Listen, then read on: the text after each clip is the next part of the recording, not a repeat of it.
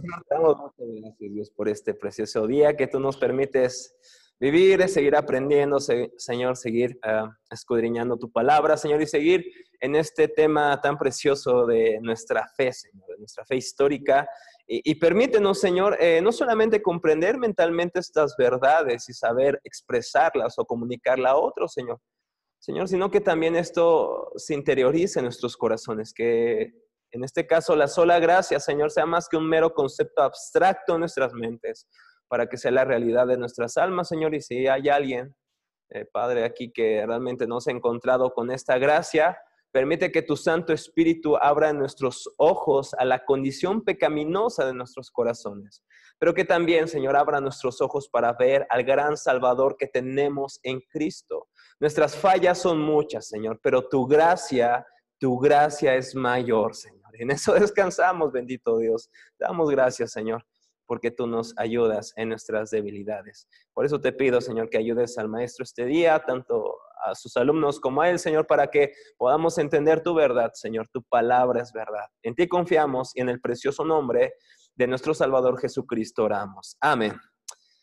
Bueno, vamos a comenzar con la clase del día de hoy que le hemos titulado, si quieren ustedes hablar latín, digan conmigo, sola gratia. Ay, qué, qué, buenos. Eh, eh, teólogos de la época medieval son sola gracia. ¿Qué significa sola gracia? Solo por la gracia. Y decíamos que lo que hace diferente al cristianismo evangélico, y, si quieren añadirle ahí el término protestante, se hace necesario por distinciones meramente, pero si queremos diferenciar el cristianismo evangélico del romanismo, de otro tipo de religiones, eh, podemos decir que lo que cambia no es el la fe, lo que cambia no es la gracia en un término abstracto, sino que este, este, este agregado solo o sola determina la diferencia radical de nuestra fe, de, no solamente de Roma, sino de otras religiones. Como ustedes saben este o leyeron este evento donde el escritor de Narnia, recuerden quién es, si es Luis, llegó a como cristiano llegamos muy tarde a las reuniones, ¿verdad? Entonces llegó tarde esta reunión de religiones donde estaban discutiendo cuál era la diferencia del cristianismo con todas las demás religiones. Bueno, llegó tarde y dijo, a ver, a ver, ¿de qué están hablando? Y dijeron, bueno, es que no sabemos en qué es diferente tu fe. Y si es Luis, dice, eso es muy fácil. La diferencia más grande, dice él, es el concepto de qué? De gracia. Todas las religiones nos piden haz algo y entonces Dios o la divinidad hará algo. Sin embargo, el cristianismo nos dice que Cristo hizo algo y que nosotros, ¿qué tenemos que hacer? Sí, hay que hacer algo, Cris. Hay que creer, pero aún esa fe es donde quién? De Dios. ¿Dónde dice eso? Efesios 2.8. Por gracia somos salvos por medio de la fe. Y esto no es de ustedes, no es de nosotros, es un don de Dios. Y no por obras para que nadie se gloríe. Esta fe incluso es de Dios, es un regalo de Dios. Si creemos es porque Dios nos dio este regalo de creer, porque naturalmente nosotros no amamos ni queremos a Dios. Fíjense lo que decía Martín Lutero. Voy a, si quieren, compartir la pantalla para que ustedes puedan leer conmigo. Esto también se lo voy a compartir. No sé si la semana pasada les compartí el otro documento de la clase pasada. Bueno, les anuncio que esto que estoy escribiendo va a ser un ensayo que voy a publicar, así que ustedes son los, ¿cómo se llama? Las primicias. Tienen, tienen, tienen las primicias de esto. Esto va a estar gratis ahí para eh, lo voy a tratar de sacar el 31 de octubre, cuando conmemoramos la reforma, así que oren por mí. ¿no? la verdad es que es, algo muy padre, pero también es, un peso. Pero fíjense lo que dice Martín Lutero. Ah, la salvación, y, creo que, creo que quiero que pongan atención acá. La salvación es dada a partir de la misericordia pura del Dios de las promesas. Escuchen bien. La salvación es dada a partir de la misericordia misericordia pura del Dios de las promesas. ¿Estamos de acuerdo con Lutero? ¿La salvación se da por la misericordia de Dios? Sí, ¿verdad? A ver si están de acuerdo con lo que dice. Por tanto, los maestros, los maestros contemporáneos de su época, siglo XVI, dicen correctamente que Dios da gracia sin excepción, y estamos aquí diciendo, sí, Dios nos da gracia tanto a morenitos como a blanquitos, altos, eh, bajitos, gorditos, flaquitos, Dios nos da gracia a todos, sin hacer distinción. ¿Estamos de acuerdo con Lutero aquí? Claro, pero ojo aquí. Dice, Dios da gracia sin excepción al hombre que hace lo que hay en él, lo que hay en Dios. Concede todo gratis. Fíjense lo que dice Lutero. Y solo sobre la base de la promesa de su misericordia, aunque quiere, Dios quiere que estemos preparados para tanto como hay en él. ¿Qué es lo que significan estas palabras de Martín Lutero? En otras palabras, lo que Martín Lutero está diciendo, Dios no puede negar su gracia a aquellos que están haciendo o están esforzando. Dios tiene que recompensarlos con la salvación. ¿Estamos de acuerdo con Lutero? ¿Que Dios nos da su gracia porque nos esforzamos bastante? ¿Están seguros? Estamos yendo en contra de Martín Lutero. Sí, ok. Bueno, Martín Lutero lo escribe antes de ser salvo. Esto, tranquilos, ¿no? Guarden sus hachas y, sus antorchas, no vamos a quemar a nadie. Martín Lutero esto lo escribe cuando enseñaba en la gran universidad de Wittenberg, pero antes de encontrarse con este pasaje de Romanos, que realmente es del libro de Habacuc, más el justo por la fe vivirá. ¿Recuerdan cuáles fueron las palabras de Martín Lutero cuando entendió este pasaje por la gracia de Dios? Dice que las puertas del paraíso era como si le estuvieran, ¿qué? Abriendo de par en par. Pero Lutero no veía esto, porque esta era la doctrina, en resumidas cuentas, es mucho más profunda, pero en resumidas cuentas es la doctrina de la iglesia de Roma, no solamente en el tiempo de Lutero, sino hasta el día de hoy. Dios salva a aquellos que se esfuerzan. En otras palabras, Dios tiene que infundir su gracia, y estoy usando la palabra teológica, la infusión de la gracia. Dios tiene que dar su gracia a aquellos que están esforzándose por alcanzarla. La gracia para la iglesia de Roma es como un Red Bull, que te motiva, te capacita y que te ayuda para seguir haciendo lo que estabas haciendo. Eso es de alguna manera la iglesia, la, la, la base de la salvación de Roma. Eh, estaría pecando de mentiroso si dijera que la iglesia de Roma no cree en la gracia. Sí cree en la gracia, más ciertos requisitos, más ciertas obras, más la penitencia, más las obras de los santos, más la obra de los mártires, más la indulgencia, más esto y aquello. Haz esto y aquello, entonces Dios te concederá su gracia. La base de esta de esta clase es en base a qué somos salvos. ¿Por qué somos salvos? ¿Por qué razón nos salva? Es más, ¿por qué Dios nos elige para salvarnos? Esas son las preguntas que vamos a tratar de responder esta, esta tarde. Ah,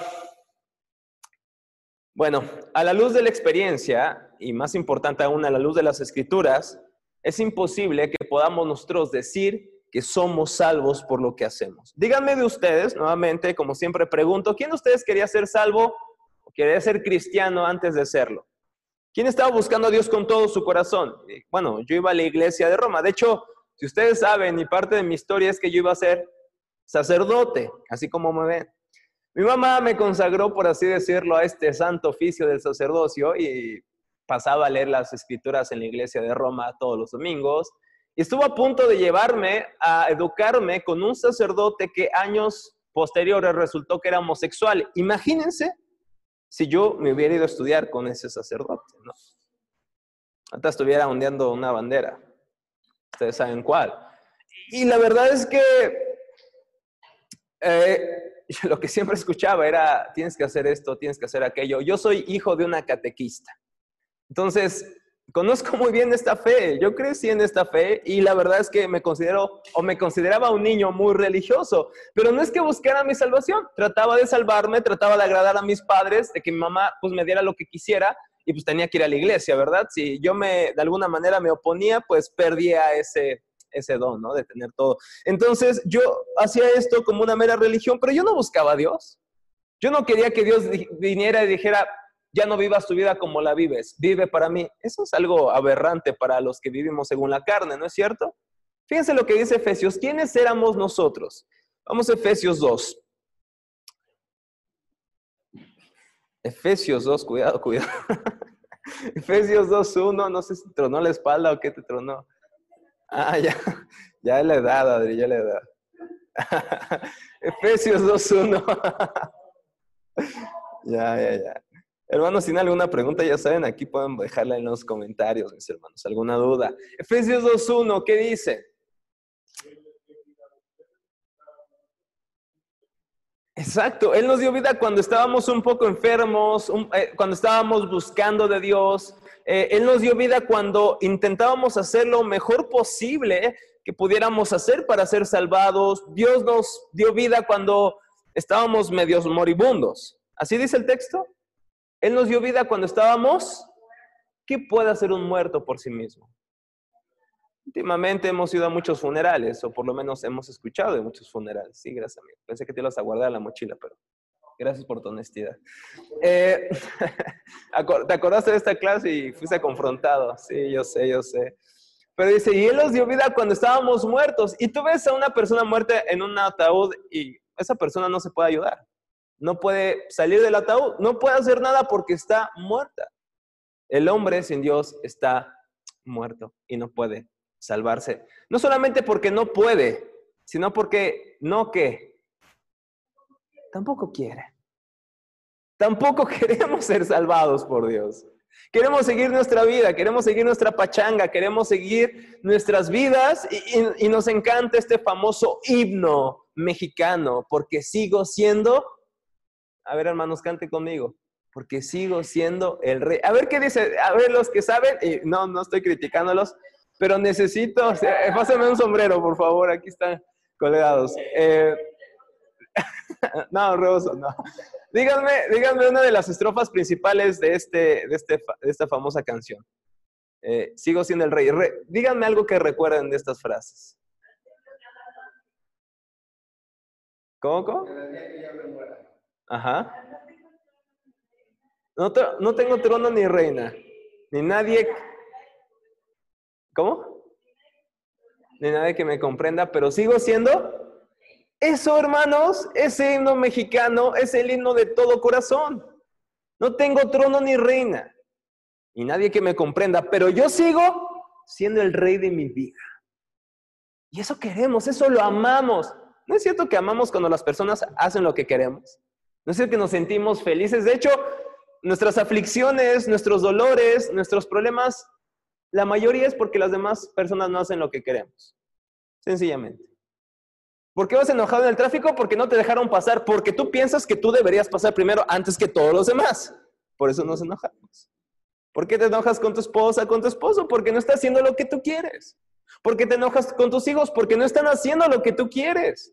Porque sigo siendo Amén, hermanos, ¿verdad? Seguimos siendo el Y, esa es la idea de la raza humana. No podemos salvarnos, pero ni queremos que alguien más reine en nuestros corazones. Tontamente pensamos que nosotros reinamos antes de Cristo. Pero realmente, ¿quién reina en nuestros corazones? ¿Somos esclavos al qué? Al pecado. No somos libres. Tontamente el enemigo nos ha hecho pensar que sin Dios somos libres. Esa fue la promesa de, de Satanás a Adán y Eva. Si comes de ese fruto, serás como quién? Tendrás el poder, tendrás el reino. Y claro, esa fue, esa fue, ese fue el resultado. Fueron esclavizados al pecado. El alcohólico piensa que es libre porque puede alcoholizarse cuando él quiera. Es esclavo al alcohol. El lujurioso piensa que puede tener relaciones sexuales con quien quiera. Piensa que es libre, pero es esclavo a la lujuria. Todas las personas somos esclavos a algo antes de Cristo. Pensamos que somos libres, pero estamos siendo influenciados y gobernados bajo el príncipe de la potestad de este mundo. Es lo que dice el versículo 2 de Efesios 2 en los cuales anduvisteis en otro tiempo según la corriente de este mundo, hablando de los pecados, conforme al príncipe de la potestad del aire, otro nombre para Satanás, el espíritu que ahora opera en los hijos de desobediencia, entre los cuales, fíjense, también todos nosotros estábamos en otro tiempo vivíamos en las pasiones de nuestra carne, satisfaciendo los deseos de la carne y de la mente, y éramos por naturaleza hijos de ira. ¿De la ira de quién? De Dios. Lo mismo que los demás. Eso éramos. Vivíamos satisfaciendo nuestros pecados. Vivíamos satisfaciendo lo que nuestro pecado nos decía que teníamos que hacer, que teníamos que buscar. No éramos libres, éramos esclavos al pecado. Tontamente el diablo nos enseña que somos libres. ¿Cuál es hoy el postulado del de LGTB y toda esta rama? Sé lo que tú quieras ser. ¿Te sientes mujer aunque eres hombre? Sé mujer. Te sientes fluido, sé fluido. Te sientes un perro, sé un perro. Y no estoy bromeando. Te sientes un caballo, sé un caballo y debes de buscar que el Estado financie tu transformación corporal o sexual. El diablo nos dice, si haces esto serás libre. Wow. Bueno, nos podemos asombrar de esto, pero así vivíamos tú y yo.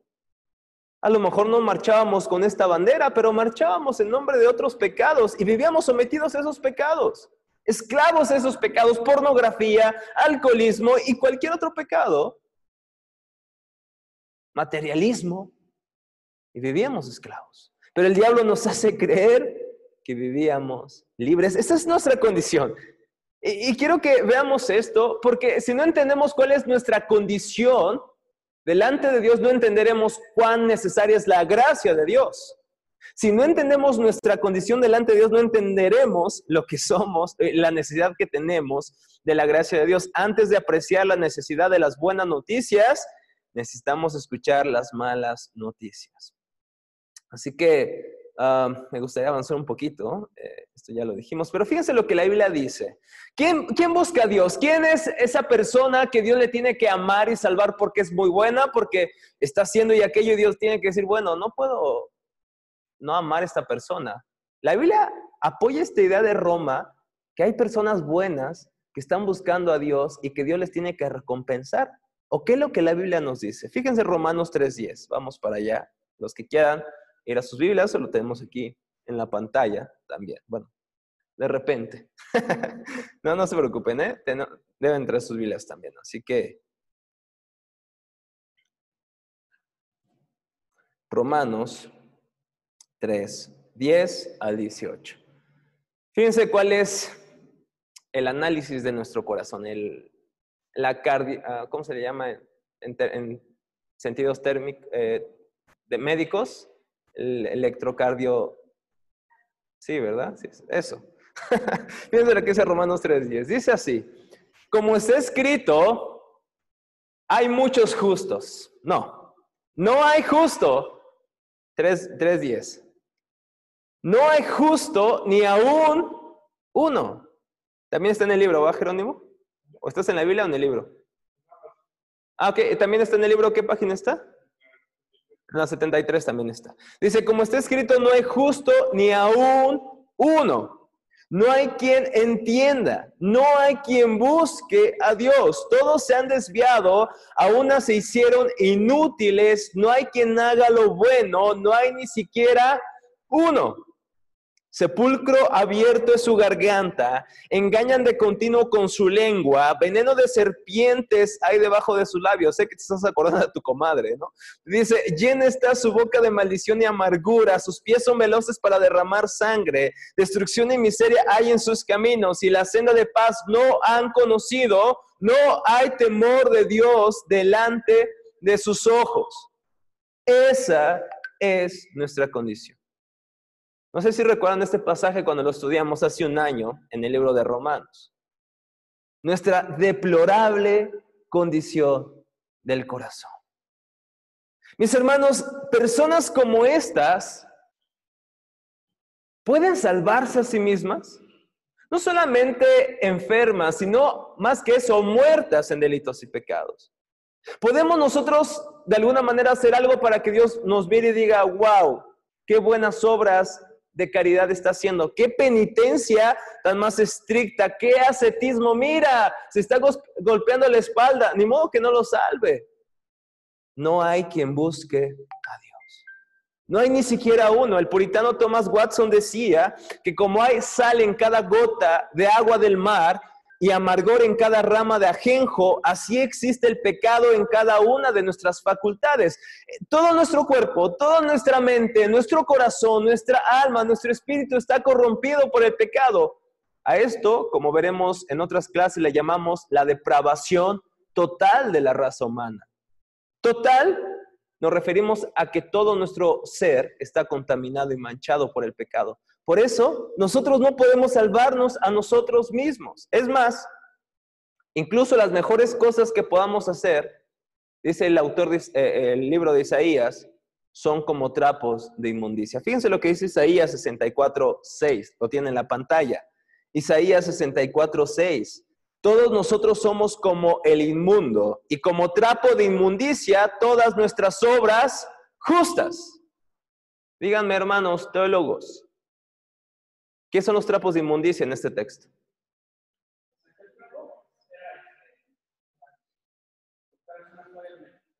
Las cótex, ¿sí o no? Exacto. En su ciclo menstrual. Ok, todos estamos entendiendo esto. Fíjense la imagen tan fuerte. Aún nuestras justicias son como estos trapos inmundos. Es decir, las mejores obras de cualquier hombre, sí, puede ser un gran magnate, filántropo, que da grandes cantidades a asociaciones, a orfanato, lo que quieras, aún sus mejores obras sin Cristo son como trapos de inmundicia. Aún nuestras mejores obras. Porque algo que apuntaron muy bien aquí dijeron es que podemos hacer obras buenas, pero motivados por razones egoístas. Y claro, si no tenemos a Dios en nuestro corazón, ¿Cuál debería ser, cuál es nuestra motivación, sino nuestra propia gloria? El tratar de salvarnos. Por ejemplo, si hoy vamos a la calle y le preguntamos a la gente, oye, ¿quieres ir al cielo? ¿Qué nos van a contestar? Claro, sí. Y yo le preguntaría, ¿cómo sabes que va a estar en el cielo? ¿Qué, qué, qué es lo que comúnmente escuchamos cuando les preguntamos eso? ¿Porto bien? No soy un rata, ¿verdad? No, no he matado a nadie. Pues yo creo que él ha llevado, sí, pachangueado, sí, hecho cosas, pero yo creo que he hecho más cosas buenas, ¿no? en base a las obras. Y creo que soy bueno y creo eso peligro. Porque fíjense, la primera condición para llegar a Cristo es saber que tú no eres bueno. la primera condición es que te arrepientas de tus pecados. Aún el arrepentimiento es algo que tú produces. Es más, el darte cuenta de tu condición caída es algo que tú produces, que tú creas. ¿O no es cierto que el Espíritu Santo tiene que venir a hacernos ver lo horrible que somos? Porque, honestamente, por ejemplo, yo, yo voy a hablar de mi mamá, ¿no? Porque no conozco a persona más santa ahora en Cristo que haya visto, jamás. Pero mi madre era una mamá sumamente buena, que confiaba en sus obras, que confiaba en que iba a ser salva porque era catequista. Además de, de, participar en la medicina, ella hacía catequesis. Entonces, pues imagínate, alguien que cura a los enfermos y alguien que da pláticas en la, en la iglesia. Como si debería haber alguien que se hubiera sido salva, hubiera sido ella, ¿no? Y un día se dio cuenta que era una pecadora. ¿Cómo se dio cuenta de eso? Ella, ella pensaba que era muy buena. Y perdóname, mamá, si escuchas esto, ¿no? ya te estoy este, acá, sí, balconeando. Pero se dio cuenta que era una pecadora necesitada de gracia. Y quizá fue lo de nosotros. Pensamos que éramos buenos padres, ¿verdad? Que dábamos buenas aportaciones a nuestro hogar, que a nuestros hijos, pues sí los disciplinábamos, no estaban, en, no estaban haciendo cosas malas. Y entonces deberíamos ser salvos porque somos buenos padres. Hasta que Dios te permitió ver lo horrible que era. Mis hermanos, no solamente es una gracia que creamos en Cristo, también es gracia cuando podemos ver que no somos buenos, que somos horribles. ¿Por qué? Porque eso nos ayuda a ver nuestra necesidad de Cristo y arrojarnos a Cristo. Hermanos, estábamos espiritualmente muertos, no enfermos. Por lo tanto, hermano, lo que necesitamos es más que charlas de autoayuda. Por eso Daniel Javid no nos va a ayudar para ser salvos. Por eso cualquier otro motivador que nos diga, saca el campeón que hay en ti, no nos va a ayudar.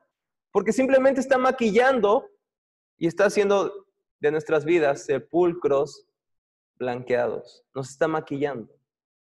No necesitamos charlas de autoayuda, necesitamos más que una terapia psicológica para arreglar, nuestro profundo problema del pecado. Somos como, ¿quién ha visto Walking Dead?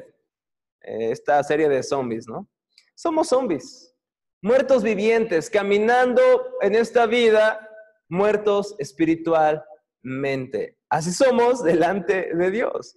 Bueno, entonces, entendiendo esto que somos completamente malos y que no podemos salvarnos a, nosotros mismos, necesitamos más que una mera ayudita, como dice la iglesia de Roma, necesitamos más que un Red Bull, ¿verdad? Cuando ahorita Adri lo necesita bastante, necesita un Vive 100 que, que te despierte. La gracia de Dios es más que un Vive 100.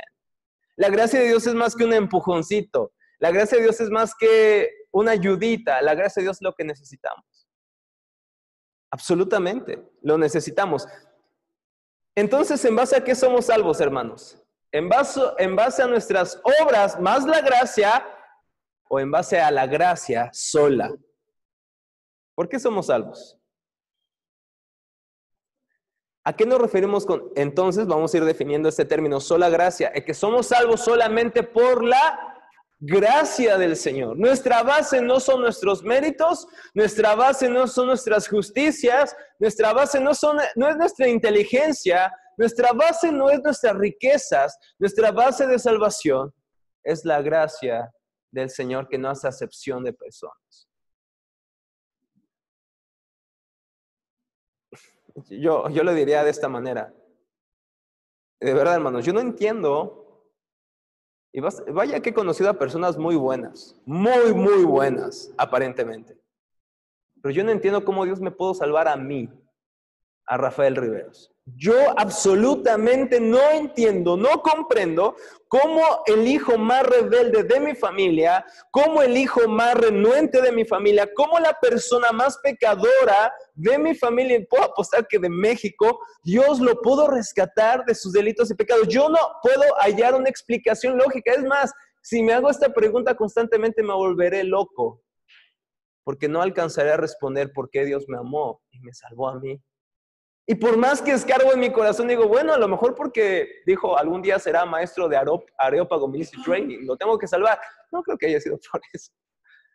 No creo que haya dicho, Dios en un futuro me va a servir, por eso lo tengo que salvar. Sí, Dios me salvó para que lo sirviera, pero no por eso me salvó, me salvó por su pura gracia. Por eso somos salvos, hermanos.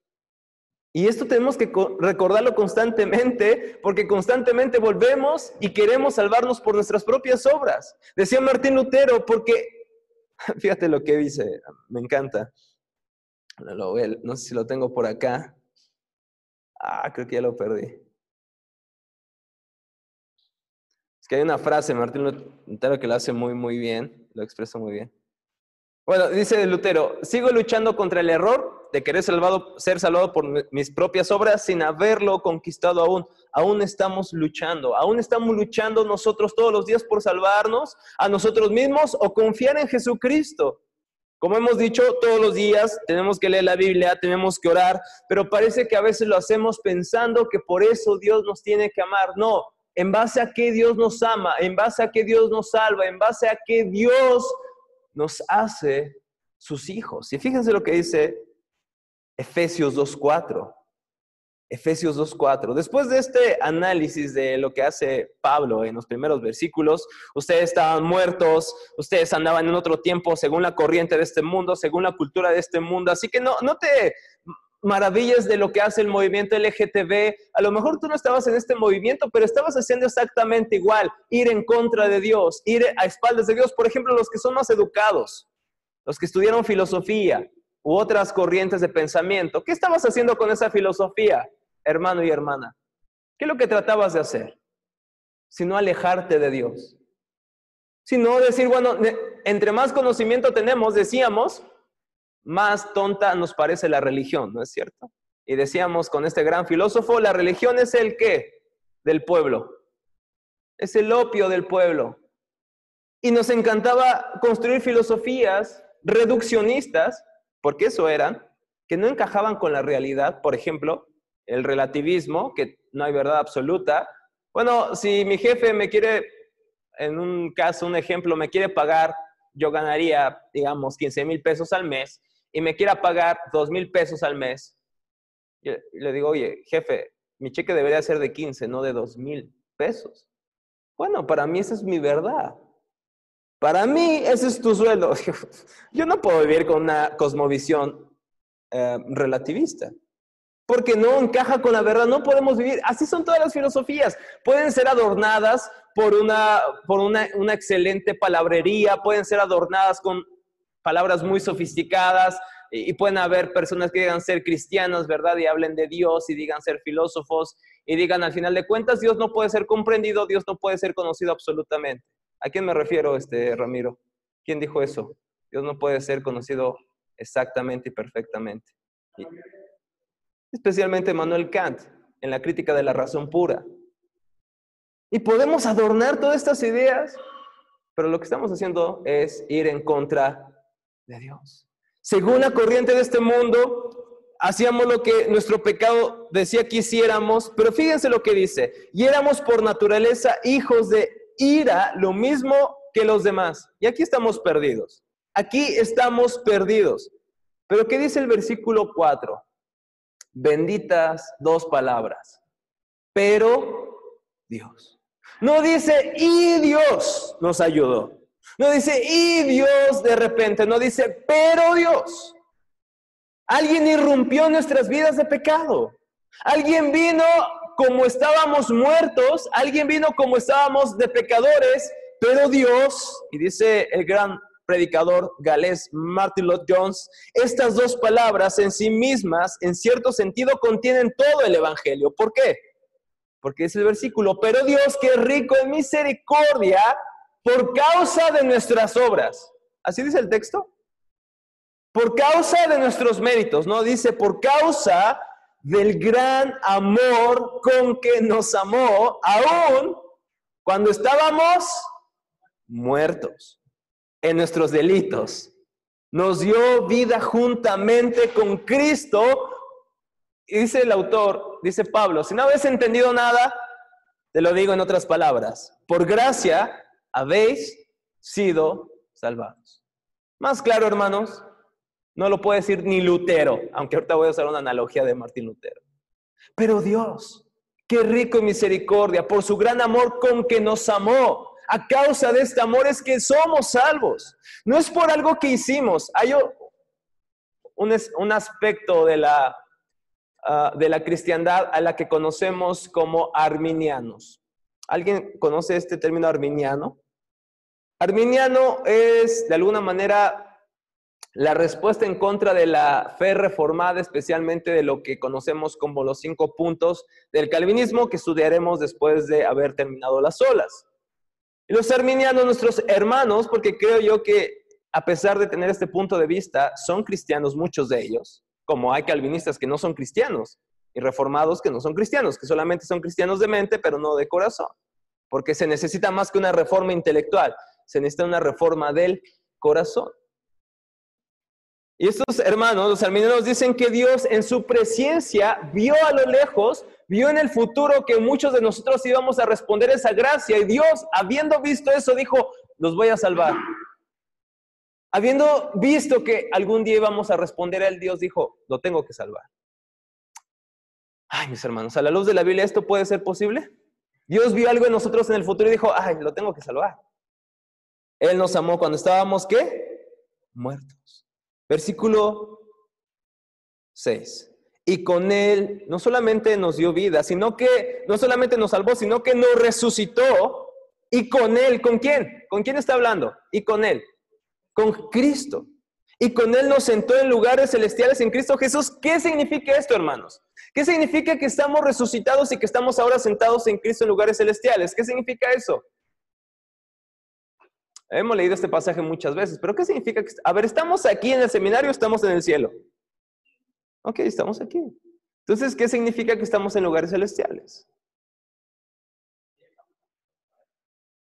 En parte es una garantía que estaremos con Él, pero sobre todo es que Cristo está delante de nosotros. Ahora nosotros somos lo que somos porque estamos unidos a Él y es como si estuviéramos con Él. Ya no ve Dios al narciso pecador que cometió tantos pecados en su pasado. Ya no te ve, ya no ves a narciso. Ahora ve a Cristo narciso. Y nosotros estamos en Cristo. Y ahora somos perdonados, somos salvados, no porque Dios consideró nuestro futuro y nuestra obediencia futura, no. Dios nos amó y nos dio su salvación a pesar de que ya estábamos muertos.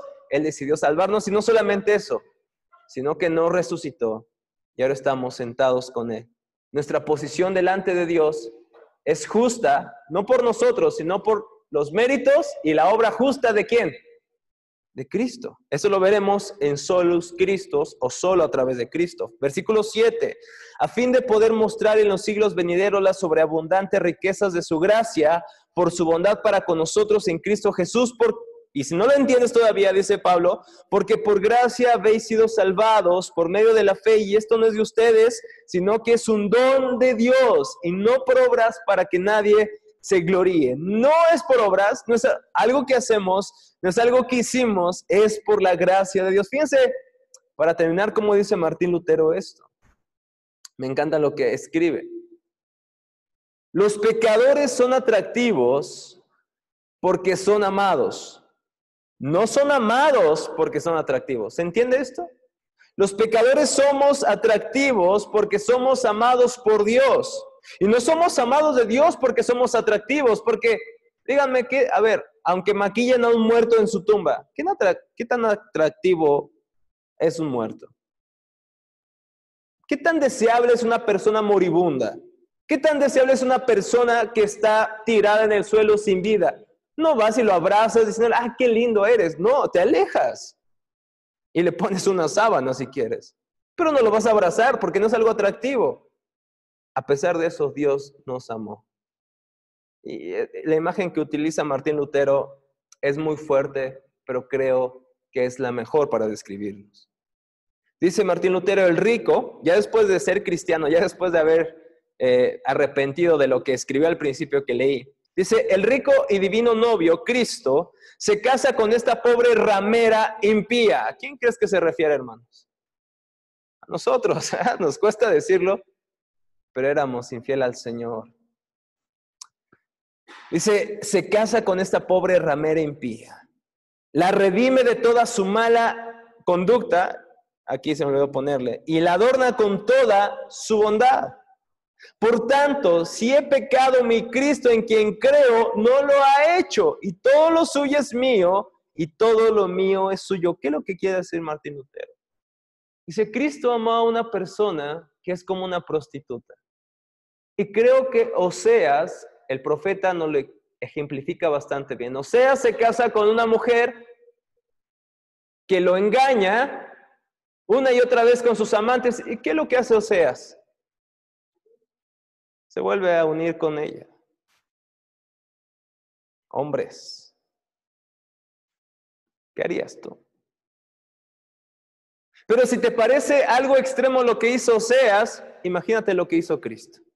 Porque Oseas, aunque es un hombre que pudo ser fiel, aún es un hombre pecador, con fallas en su matrimonio.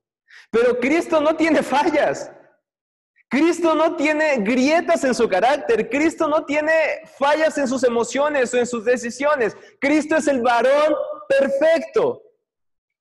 Es más, Pablo dice, amen maridos a sus esposas como Cristo amó a la iglesia y se entregó por ella. Cristo es el perfecto novio, Cristo es el perfecto varón. Aún así, aún sabiendo cómo somos, mis hermanos, aún sabiendo que íbamos a nacer e íbamos a pecar en contra de él, aún sabiendo que íbamos a convertirnos en cristianos, y aún así, una y otra vez, dándole la espalda, porque pecamos una y otra vez y tenemos que ir a arrepentirnos, Cristo no nos ha dejado de amar.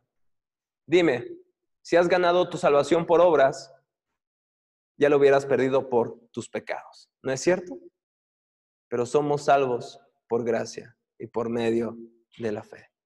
Mis hermanos, que el Señor nos ayude a entender esta doctrina, pero sobre todas las cosas, a rendirnos ante Él y saber que es por su pura gracia que estamos aquí. Esa es la doctrina de la sola gracia. ¿Hay alguna pregunta hasta acá? ¿Alguna duda? Ok, allá en, el Zoom, hermanos, ¿alguna duda, algún comentario? Y si no es así, lo pueden, si no lo pueden escribir acá y vamos a pedir al Señor que nos ayude para ah, cerrar esta clase. Eh, Señor, te damos muchas gracias. Damos gracias, Dios, por tu palabra, te damos gracias por tu gracia y te damos gracias, Dios, porque aún siendo como somos, Señor, aún teniendo el pasado tan horrible que teníamos, Señor, aún así tú nos has amado, Señor. Podemos mirar a nuestro corazón y no podemos hallar nada bueno en nosotros, Señor. En medio incluso de nuestras obras tan buenas, eh, se haya tanta, tanta maldad, Señor. Se haya tanto pecado, aún en nuestras buenas acciones, Señor. Realmente lo hacemos para nuestra gloria, Señor. ¿Qué pecadores somos? ¿Cuán perdidos estamos sin Cristo? ¿Cuán, ¿Cuán, pecadores, Señor? ¿Y cuán rotos estamos? Necesitamos recordar nuevamente el Evangelio, Señor. Necesitamos recordar nuevamente a Cristo. Pudiéramos estar hablando de otras personas allá afuera, de otras religiones, de la iglesia de Roma, Señor, pero ¿qué de nuestros corazones que constantemente tratan de salvarse, que constantemente tratan de poner su esperanza en su desempeño, que constantemente tratan de agradar a otras personas para hallar su salvación, de agradar y de hacer ciertas cosas para alcanzar tu amor, Señor, cuando en Cristo tú nos has dado todo, Señor, en Cristo nos has dado todas las cosas Todas las cosas las tenemos porque estamos en Cristo Jesús, Señor. Ayúdanos todos los días, Señor, a creer en esta verdad. Ayúdanos a recordar el Evangelio, porque aunque somos seminaristas, aunque somos estudiantes de teología y parece que esto ya lo dominamos, Padre, ¿cuántas veces nuestro corazón se desvía de estas verdades fundamentales de tu palabra? Ayúdanos a ver la vigencia y la importancia de la gracia en nuestras vidas. Señor, que sea más que un concepto intelectual, que sea la realidad de nuestras vidas día a día. En el precioso nombre de Cristo, oramos y te alabamos, Señor, por esa salvación tan grande. Gracias, Padre, en Cristo Jesús. Amén. Mis hermanos, que el Señor les bendiga. Nos vemos la próxima semana, si Señor así lo permite.